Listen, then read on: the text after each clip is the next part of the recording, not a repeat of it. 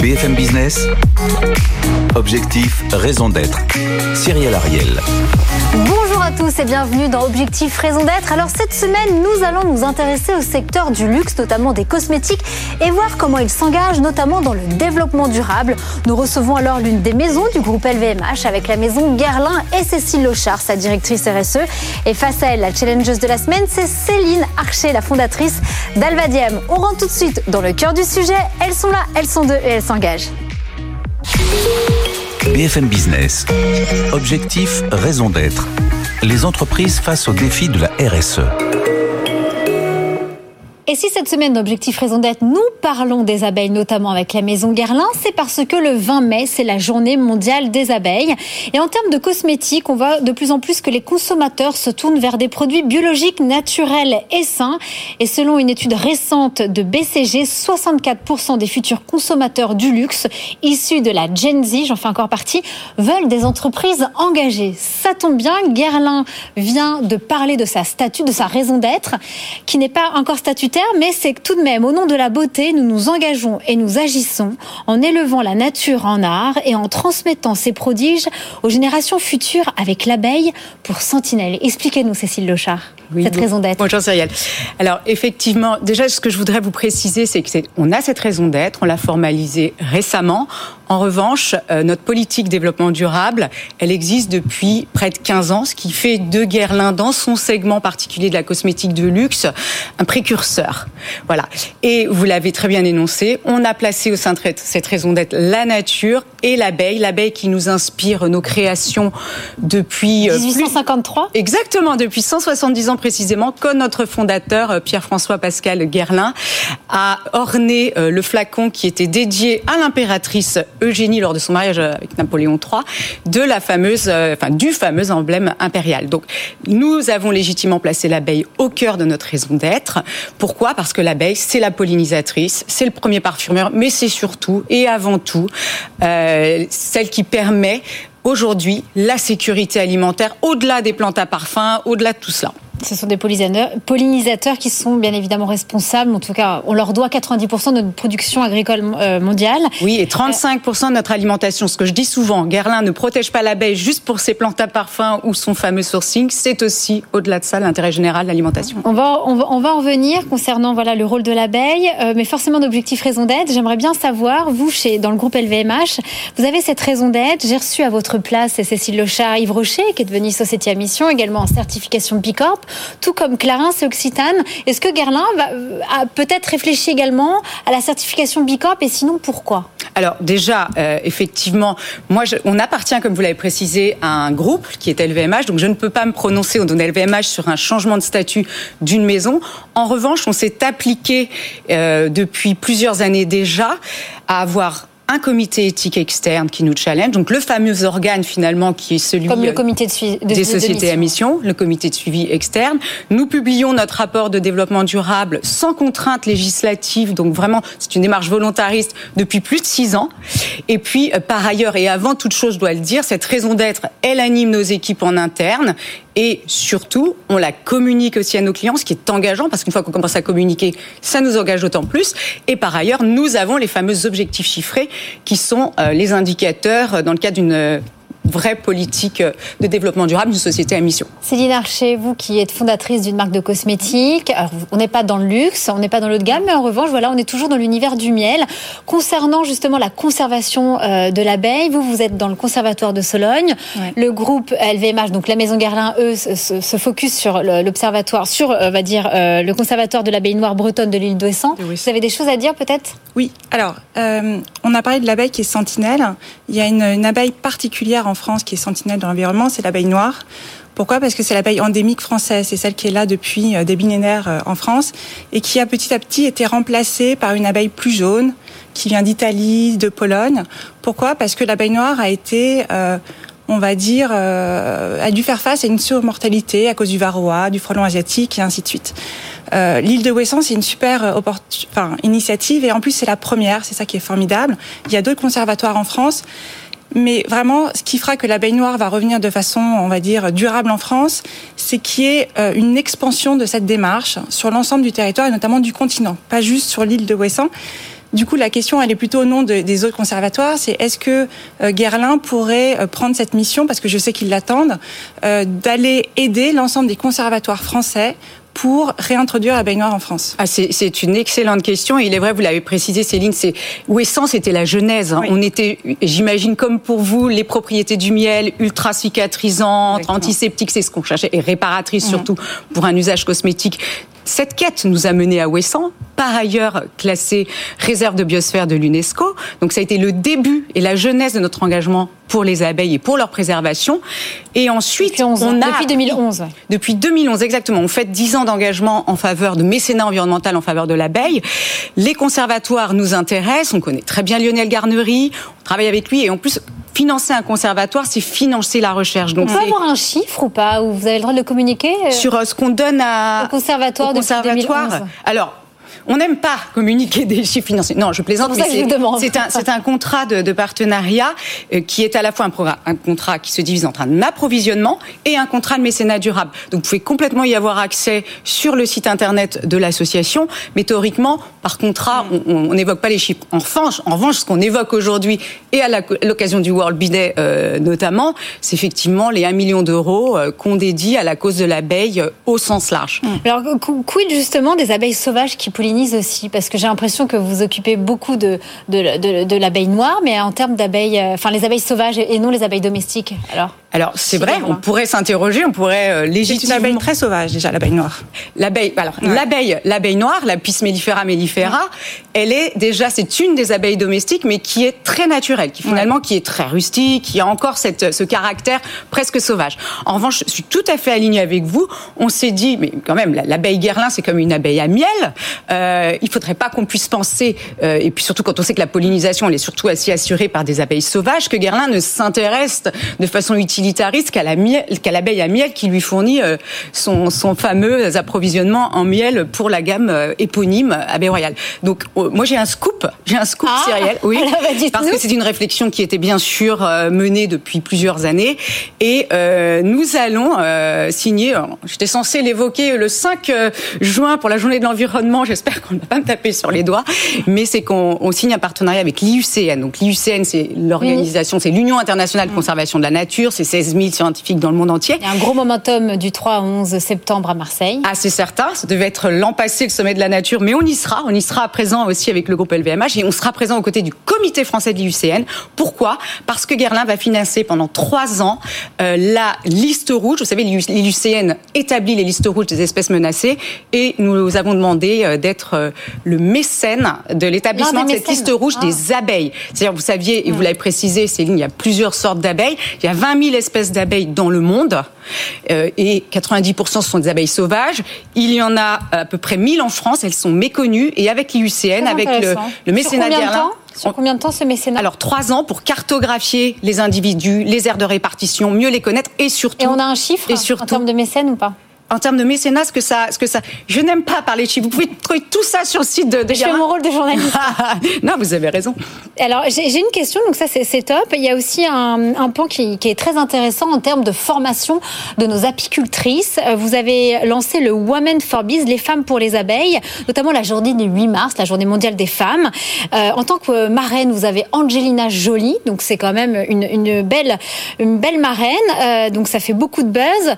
Vous avez 10 femmes qui vont être formées en 2021. Alors je trouve que c'est incroyable d'avoir Angelina Jolie, d'avoir communiqué là-dessus. Dix femmes, vous trouvez pas que c'est un peu ça ah, reste assez ah, c'est assez discret? Alors, tout d'abord, ce ne seront pas que dix femmes. On a ce programme qu'on a noué avec l'UNESCO dans les réserves de biosphère de l'UNESCO, c'est-à-dire qu'on va faire venir des femmes des réserves de biosphère de l'UNESCO. Il y en a plus de 700 dans le monde, réparties dans 120 pays, plus de 120 pays. Et en fait, ce ne sont pas que 10 femmes, c'est 10 femmes, ce sont des promotions de 10 femmes par an sur 5 ans, donc une cinquantaine de femmes. 50 en 2025. 50 en 2025.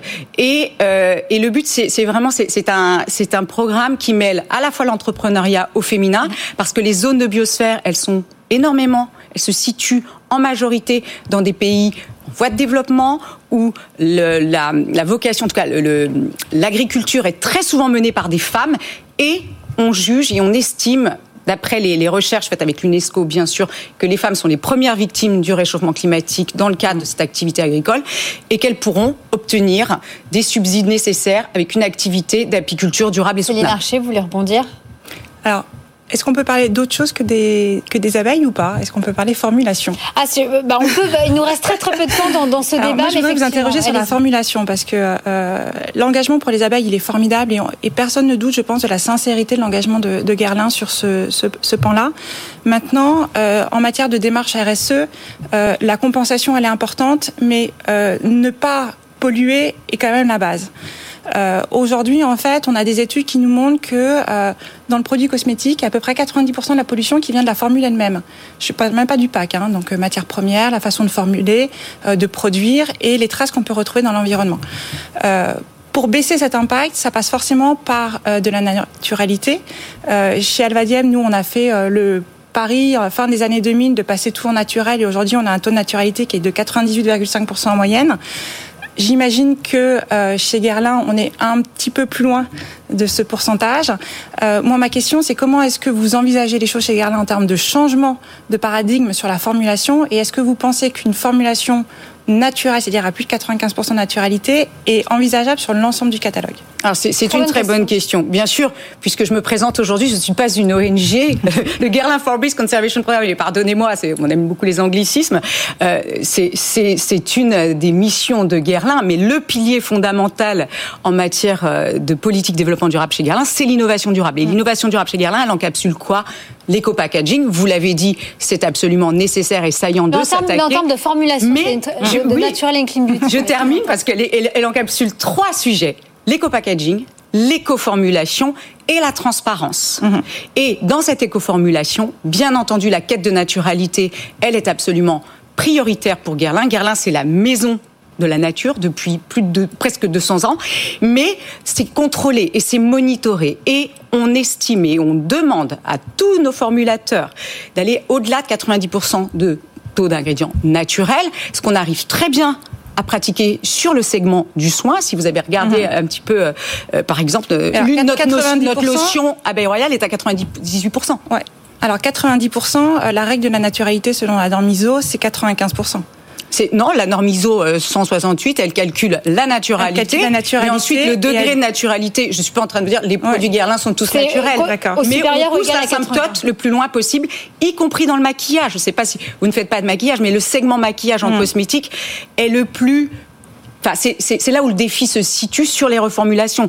Or, nous avons lancé en début d'année trois produits emblématiques chez Guerlain. On a reformulé la terracotta à 96% de taux de naturalité le rouge à lèvres Kiss Kiss 95 et on était les premiers à lancer un fond de teint il y a deux ans qui s'appelle l'essentiel 96% de, de, voilà de naturalité. Mm. Donc on sait qu'on a encore des progrès à faire, mais c'est notre trajectoire. Ok. Bon bah on va passer directement, ça c'est dit, c'est on n'a malheureusement pas le temps d'évoquer la politique de transport encore euh, de packaging, mais c'est peut-être notre débriefeuse de la semaine qui va nous le dire. On passe tout de suite au débriefeur. BFM Business. Objectif, raison d'être. Le débrief. On est ravis cette semaine d'accueillir Barbara Coinet, la fondatrice de l'agence 1618, spécialisée dans la promotion du nouveau luxe. Bonjour et bienvenue Barbara. Alors, euh, c'est une première partie assez riche. Malheureusement, on manque de temps, mais on aimerait bien avoir votre avis sur l'avenir justement de la cosmétique de luxe dans le développement durable et surtout également votre avis sur, euh, sur les engagements de Guerlain. Merci, bonjour. Bonjour à toutes. Euh, super passionnant, bien sûr. Alors, euh, mon avis en tant que représentante et fondatrice d'un 118, il est, euh, il est assez rapide, vous allez voir. Donc, nous, on observe et on identifie depuis plus de dix ans des entreprises du nouveau luxe ou des entreprises du luxe en transformation pour faire éclore celles qui sont les plus avancées sur ces sujets de l'engagement de la responsabilité. Il se trouve qu'en cosmétique, c'est quand même là où il y a le plus grand, le plus de retard. Donc, et encore aujourd'hui. Et là, pour le coup, on doit bien euh, célébrer Guerlain, qui n'a pas attendu euh, la pandémie ou tous ces grands changements euh, qui s'opèrent en ce moment à une vitesse d'ailleurs excessive, et tant mieux, qui n'a pas attendu et qui est vraiment pionnier en la matière bien avant tous ses confrères qui s'y mettent très très vite. Donc ça, c'est quand même quelque chose d'important. Une autre chose très importante, c'est que nous, on, remarque énormément ces derniers temps qu'on est à l'ère, en effet, de la sustainability, mais on, on est aussi à l'ère du greenwashing. Et ce qui est super appréciable chez Guerlain, c'est que ce qu'ils annoncent est toujours démontrable. Et ça, faire office dans le luxe de transparence, c'est quand même quelque chose qu'on souhaite saluer parce que c'est très rare, malheureusement très rare. Donc ça, c'est vraiment chouette. Euh, d'être pionnier notamment sur la préservation du vivant, ça aussi, c'est assez rare. Tout ce qu'ils ont fait de concret avec l'UNESCO, maintenant ce qu'on vient d'apprendre avec euh, l'IUCN. Avec ce scoop, euh, on est ravis de l'avoir.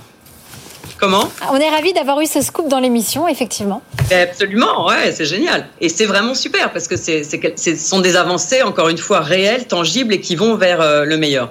Alors après, je suis assez euh, je suis assez d'accord avec ce que l'autre personne dont j'ai oublié le nom en face Céline Archer.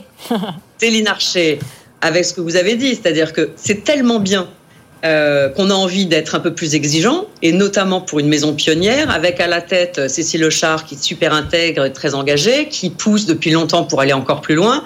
On a envie de se dire, le consommateur dans tout ça, il est ravi euh, notamment d'une chose que je trouve assez essentielle, et chez Ascendit, on est très très euh, très très à cheval là-dessus, c'est des entreprises qui, participent à préserver plutôt que réparer. Ça aussi, c'est le cas. Donc ça, c'est vraiment quelque chose d'assez exceptionnel. Et on se dit, en tant que consommateur, tout ça, c'est super. C'est super d'être dans l'intérêt général plutôt que œuvrer pour sa propre marque. Ça aussi, c'est un bon point Guerlain. Maintenant, on a envie, juste par euh, plaisir d'une accélération. On sait qu'il y a cette capacité et c'est la même question. Quand est-ce qu'on aura la chance? Alors moi j'adore, euh, je suis très consommatrice de terracotta, donc de savoir que la terracotta chérie, elle est maintenant euh, super saine et propre, euh, on l'aime encore plus. Mais est-ce qu'on est capable de dire que, au lieu de faire des prévisions justement qui ne sont pas guerlins, à dire dans en 2030 on sera super, ils prennent parole quand ils font les choses, ils peuvent démontrer leurs choses. Uh-huh. Est-ce qu'on est capable de dire que cette accélération dans la gamme des produits est à venir assez rapidement parce que finalement, c'est ce qu'on va se mettre euh, sur la peau qui fait que on aime de plus en plus la maison qui s'engage, mais on a envie que les produits soient le reflet. Et là, ce serait vraiment le top. Euh, merci.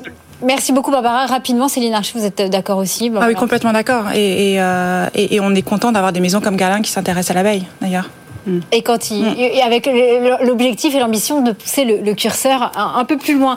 Merci beaucoup, Barbara. Restez avec nous. On passe tout de suite à l'impact de la semaine. BFM Business. Objectif, raison d'être. L'impact de la semaine.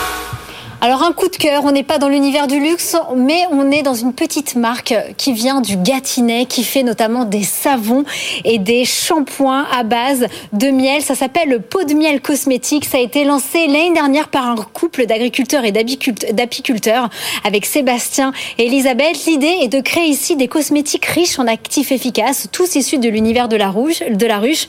Une fois le miel qui est récolté via leurs 40 ruches, c'est l'artisan savonnier Savon Arthur du Gâtinais qui se charge d'en faire des savons fabriqués artisanalement avec la technique de la saponification à froid. Les savons et les shampoings sont bien évidemment sans huile de palme, sans agent moussant, sans parfum de synthèse, ni colorant.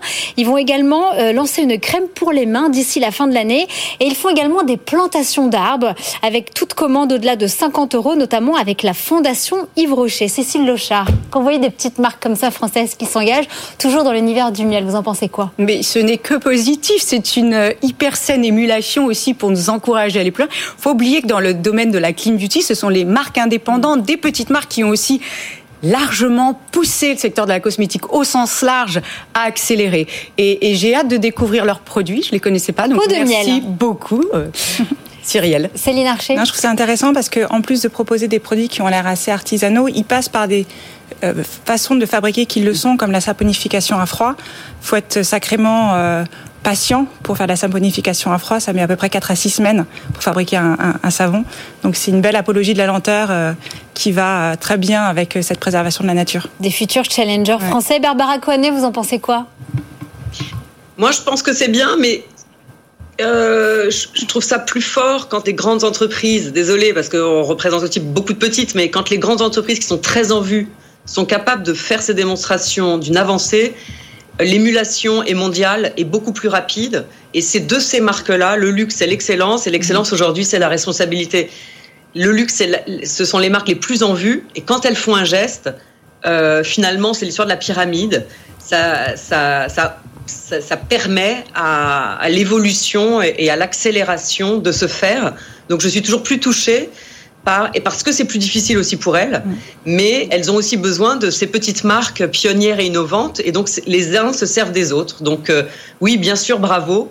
Mais euh, moi, je suis toujours, j'ai toujours un faible pour euh, ces grosses entreprises qui ont du mal à bouger, et quand elles se mettent à bouger, le, résultat est assez dingue. En tout cas, mesdames, beaucoup, j'ai pris beaucoup de plaisir à présenter cette émission. J'espère que vous aussi, auditeurs et téléspectateurs, merci beaucoup à Cécile Lochard, Céline Archer et Barbara Coinet. Je vous donne rendez-vous la semaine prochaine à la même heure. D'ici là, prenez soin de vous et merci beaucoup à, toutes mes intervenantes. Bye bye. BFM Business. Objectif, raison d'être. Les entreprises face au défi de la RSE.